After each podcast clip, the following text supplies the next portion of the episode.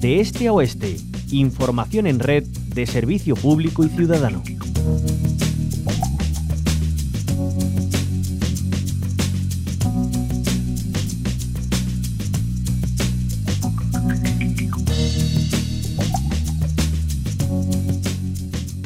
La Junta y el Gobierno Central firmaban ya este lunes el acuerdo por Doñana. El presidente de la Junta, Juanma Moreno, y la vicepresidenta tercera y ministra de Transición Ecológica y Reto Demográfico, Teresa Rivera, han rubricado y presentado en Almonte ese pacto que han alcanzado sobre las medidas para el Parque de Doñana y su entorno, y cuya convocatoria pública se hacía bajo el título Acuerdo por Doñana. Juanma Moreno lo ha calificado como histórico y beneficioso para todas las partes. Un acuerdo que pone fin a una difícil situación que se había enquistado y que estaba en riesgo el sustento también de muchas familias de la comarca y, donde había que buscar una solución. Un acuerdo que concilia la protección de Doñana con el desarrollo económico y el progreso social que tiene que tener también esta comarca. Este acuerdo es en beneficio del interés general de la comarca de Doñana, de la provincia de Huelva, de Andalucía y yo diría de España entera. Con el acuerdo de Doñana se pone fin a las presiones sobre el entorno natural del Parque Nacional. Así lo ha asegurado Teresa Rivera, quien anuncia que el Ejecutivo Central invertirá 350 millones adicionales en esos eh, municipios del área de influencia para generar oportunidades. Además, asevera que no se han comprado terrenos de regadíos para garantizar que Doñana siga siendo el humedal de referencia que ha sido siempre. Queremos eh, impulsar el cumplimiento de las normas. Queremos asegurar alternativas y beneficios para todos. No se trata, por tanto, de un proyecto vinculado a un grupo que, por intereses que pudiera tener, es un grupo reducido, sino que es un programa amplio para todos los vecinos del área de influencia, en el que se incorporan múltiples líneas de acción que permitan diversificar actividad económica, incrementar el valor añadido de la zona. Hablamos con una de las partes a las que afecta este acuerdo. Saludamos a Julio Díaz, portavoz de la Plataforma en Defensa de los Regadíos del Condado. ¿Qué tal, Julio Díaz? Muy buenos días. Muy buenos días. Bueno, una de esas medidas que contempla el acuerdo son las ayudas hasta 100.000 euros por hectárea a los agricultores de estos 14 municipios que apuesten por eh, dejar el regadío ¿no? y reforestar esos suelos o, reconvertir esos cultivos en secano. ¿Están satisfechos con, con ese acuerdo?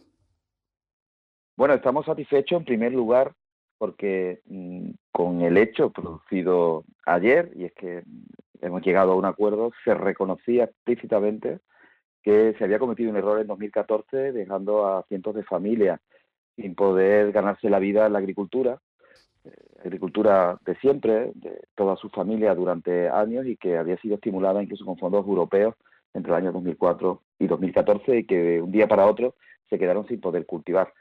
Es por esto que ha sido fundamental, y lo dijo el presidente de la Junta de Andalucía ayer, eh, el sí de los agricultores han sido difíciles y complejas las negociaciones, pero con este acuerdo que tiene varios pilares fundamentales, pues sí se da una salida al bucle y a la difícil situación en la, en la que estaban las familias sometidas a presión, a muchísimas dificultades desde hace ya casi casi 10 años. Y sí, aunque los agricultores nunca habían pedido dinero y no era para nada lo fundamental, lo importante era salir de esa situación tan difícil, pues esa aportación que de forma tripartita se hace desde la Diputación de Huelva, desde la Junta de Andalucía y singularmente y en mayor cuantía por parte del, del MITECO, pues se da una posibilidad mm, para renaturalizando los terrenos que haya agricultores que se quedaron en una situación muy difícil puedan pues volver a ver la luz y poder levantarse y poder pensar que pueden tener una vida en el entorno donde, donde quieren seguir viviendo.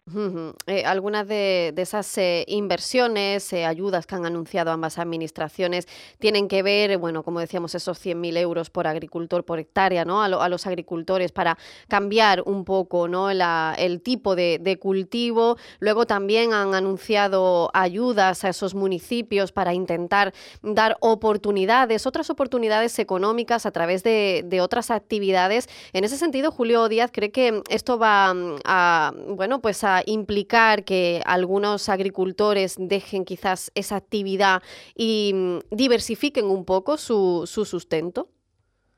Bueno, ya además del acuerdo alcanzado para la renaturalización, que los agricultores se podrán acoger en el sitio de su libertad, como no puede ser de, otra manera, aunque en asamblea los agricultores dijeron por unanimidad que sí, que, era un buen acuerdo, ahora tienen que hacerlo caso a caso. Para eso se va a generar en, la delegación del Gobierno de la Junta de Andalucía en Huelva una oficina técnica compuesta por funcionarios que van a ir viendo caso a caso. También puede acogerse a cultivos de secano y también pueden hacerlo a cultivo ecológico, que por otra parte también pueden ser berry. ¿eh?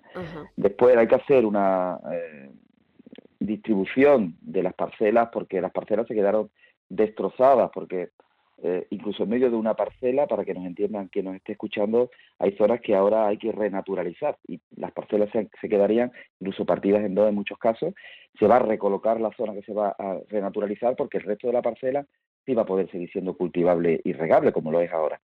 Y, y por otra parte también, y esto es muy importante, de esas 750 800 hectáreas que estaban en, en la proposición de ley, se van a recuperar 300 para que sigan cultivándose berries porque están en la zona eh, del Guadiana, en la zona del Tinto Diel y Piedras, que nada tiene que ver además con la sentencia de Tribunal de Justicia Europeo del, del 21 y por lo tanto estas 300 hectáreas sí se van a quedar produciendo berry y esto sin duda es una noticia muy importante para, para el sector de los frutos rojos en la provincia de Huelva. Lo demás, por añadidura, todo el acuerdo a nosotros pues nos parece bien y quien tenga que fiscalizarlo que lo fiscalice. Nosotros lo que vamos a hacer es pues fiscalizar que se cumpla y vamos a estar muy vigilantes en que los términos que están pactados con los agricultores pues se cumplan al pie de la letra. Porque claro, estaba en el trasfondo el tema de los regadíos, ¿no? de esa regularización, esa polémica proposición de ley. Ahora con este acuerdo eso se deja mm, de lado y, como dice Juanma Moreno, no sé si tienen también ustedes esa sensación, se beneficia a todas las partes. Los agricultores, los regantes también tienen que estar contentos con este acuerdo. Claro, lo dijimos ayer, ¿no? Dijimos ayer, eh, de una forma muy sencilla, hay que ver todo lo que se ha estirado una proposición de ley, ¿no? Si no es por esta proposición de ley, no se hubiera llegado a la consecución de este acuerdo, que para el entorno son 1.400 millones de euros. Eso quiere decir que algo de razón llevaban los agricultores. Y el convertir la proposición de ley en polémica fue porque el gobierno de España se enfrentó desde el minuto uno y, y se puso enfrente cuando aquí los portavoces del Partido Socialista ya habían reconocido hace más de un año que se habían cometido errores en el diseño y en la ejecución del plan y que le habían hecho daño a muchas familias, singularmente también alcaldes de la zona, que saben de la problemática porque son sus vecinos, incluso sus familiares, los que tienen ese, ese problema. Y por lo tanto, al final, la proposición de ley ha sido el vehículo para traer más oportunidades a Huelva. Huelva, si de algo carece, sistemáticamente es de la falta de infraestructura y mm, los agricultores de la zona lo que quieren es que se ejecute las infraestructuras hidráulicas que están contenidas en la ley, seguramente la ley de trasvase del 18, que nos tiene que traer el agua en superficie, igual que la presa de Alcolea, que está parada, y con una declaración de impacto ambiental vigente, eh, con 71 millones de euros de colaboración público-privada depositada en un banco y el Ministerio no da lo que hay para que se reanuden las obras. Esto nos haría soportar mejor la sequía y nos traerían el agua para que eh, se pueda eh, eliminar la extracción subterránea y poder regar con agua superficial de forma eficaz y eficiente, con riego localizado y a demanda, digitalizado, que es como están las tecnologías del futuro rojo aquí. Esto es lo que queremos, pero esto la ministra no lo cuenta, lo tenemos que contar nosotros porque en Huelva estamos sufriendo mucho con la sequía por falta de los incumplimientos de las leyes del gobierno. Sí. Pues un problema que parece que se está encauzando, que, ha encontrado eh, esa solución al menos en lo que al entendimiento se refiere, ¿no? Eh, por parte de las administraciones, de las partes implicadas, de agricultores, de, los municipios. En definitiva, intentar buscar una solución y dejar de lado esa confrontación ¿no? que veníamos sufriendo en los últimos tiempos. Así que con este pacto se contempla la ayuda de 100.000 euros por hectárea que cobrarán en cinco años a razón de 20.000 euros anuales y que a cambio esos agricultores dejen de cultivar las tierras en regadío y renaturalicen o reforesten los suelos o los conviertan en cultivos de secano. Julio Díaz, portavoz de la Plataforma en Defensa de los Regadíos del Condado de Huelva, muchísimas gracias por habernos acompañado. Muchas gracias a vosotros, un placer.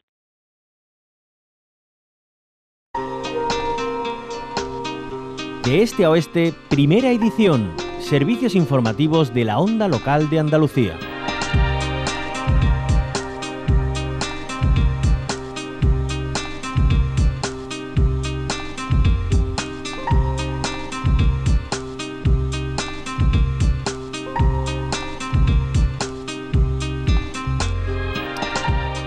Seguimos hablando de ese acuerdo entre Gobierno Central y Junta sobre Doñana y esa ley de regadíos que decíamos estaba en el eh, trasfondo que pretendía aprobar la Junta y que tanta polémica suscitaba hasta el acuerdo rubricado este lunes. El presidente del Consejo de Participación de Doñana, Miguel Delibes, celebra el acuerdo que han alcanzado ambas administraciones para desplegar un plan que blinde el espacio natural de Doñana, garantizando su desarrollo socioeconómico y afirma que habrá que trabajar en él tenemos que trabajar para estudiar el documento o los dos documentos eh, y eh, tengo la esperanza, estoy casi seguro de que habrá cosas que nos gusten más y otras menos, pero lo juzgaremos muy positivamente. Un acuerdo que acogen con satisfacción desde la Estación Biológica de Doñana. Su director Eloy Revilla remarca que con él se evidencia el entendimiento necesario entre las administraciones para lograr un objetivo común, armonizar la conservación ambiental con la actividad humana. Así lo decía este lunes el director de la Estación Biológica de Doñana, Eloy Revilla. Es un acuerdo muy positivo porque por fin estamos eh, consiguiendo poner de acuerdo a las distintas administraciones que tienen competencias en la gestión y en el diseño de políticas en el territorio, tanto en el espacio natural como en la comarca de Doñana. Y todos tienen el mismo objetivo ahora mismo, que es la restauración de Doñana como espacio natural, que está en una, situación eh, ambientalmente delicada, vamos a decirlo así, suavemente y también en el, en el aspecto social y económico en la comarca. Tenemos que ser capaces de hacer compatibles la conservación con, con la actividad humana. Y desde WWF muestran deseo de que la iniciativa de este acuerdo empiece por el cumplimiento del plan de la fresa, así lo han dicho en numerosas ocasiones. Precisamente hablamos hoy con su portavoz, Felipe Fuente Saz. ¿Qué tal? Muy buenos días, bienvenido. Hola, buenos días. ¿Cómo valoran este acuerdo desde WWF?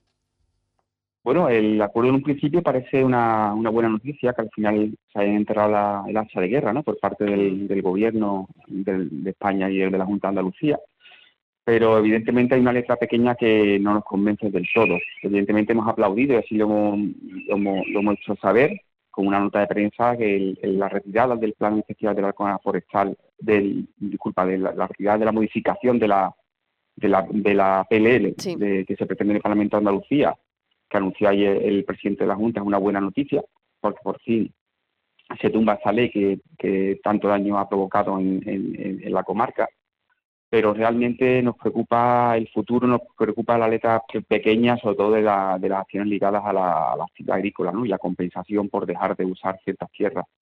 Es lo que en los próximos días tendremos que analizar y, y ver qué acciones vamos a, vamos a llevar a cabo al respecto. Y claro, también estar en esa labor de vigilantes, ¿no? De, la, de, la, actividad, de cómo se va a hacer esa reconversión de los cultivos, ¿no? Porque se contemplan esas ayudas a los agricultores por cada hectárea para que abandonen el regadío y, bueno, pues renaturalicen los suelos, los reforesten o, o los conviertan en secano, ¿no?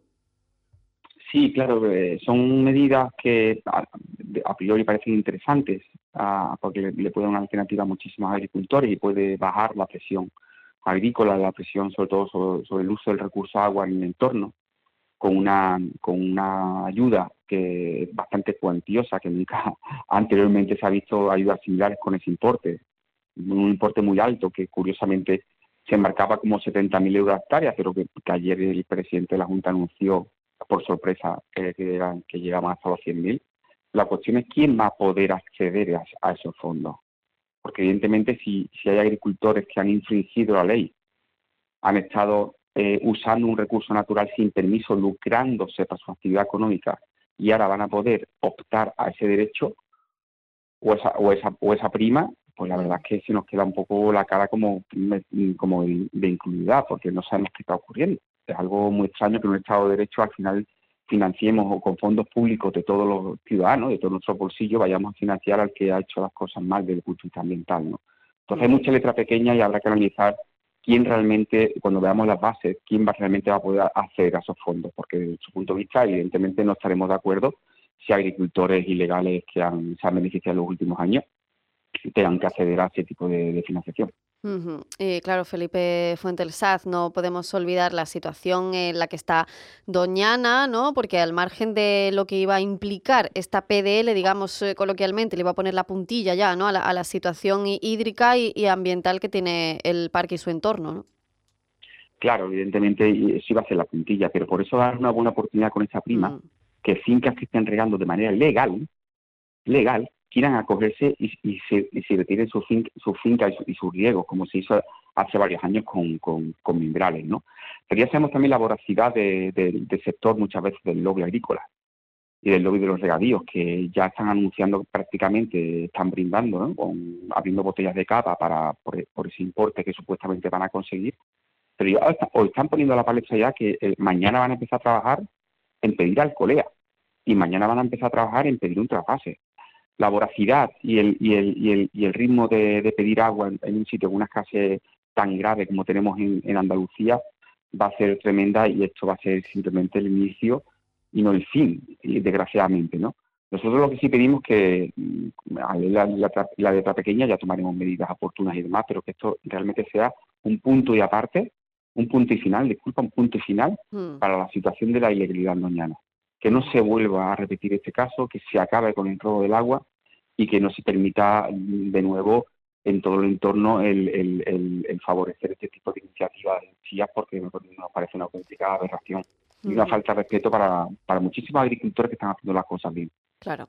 Eh, desde WWF, eh, ¿cómo valoran que también se implique ¿no? a los municipios, eh, otorgando mm, bueno, pues esas ayudas de los municipios del entorno para diversificar un poco, para dar otras oportunidades económicas, para que no se siga presionando ¿no? más los recursos naturales de Doñana? Sí, el acuerdo en sí que presentó la, la, Junta con, las 14, el Ministerio, disculpa, el Ministerio, mm. con las 14 medidas y los 350 millones de euros, muy interesante muy interesante porque nos hemos centrado en, el, punto uno, que es el tema de la actividad agrícola, que realmente es, fuerte, ¿no? Y que va a haber controversia, también porque se llevan un tercio de los millones, ¿eh? un tercio del presupuesto, 116 millones de euros, no lo olvidemos. Pero después hay muchas medidas que son muy interesantes, desde medidas para, para fomentar a los municipios, también incentivar, esperemos que los municipios también sean maduros y presenten medidas que, se que sirvan para mejorar la calidad de vida de los ciudadanos y que los ciudadanos no, no tengamos que irnos a vivir fuera, ¿no?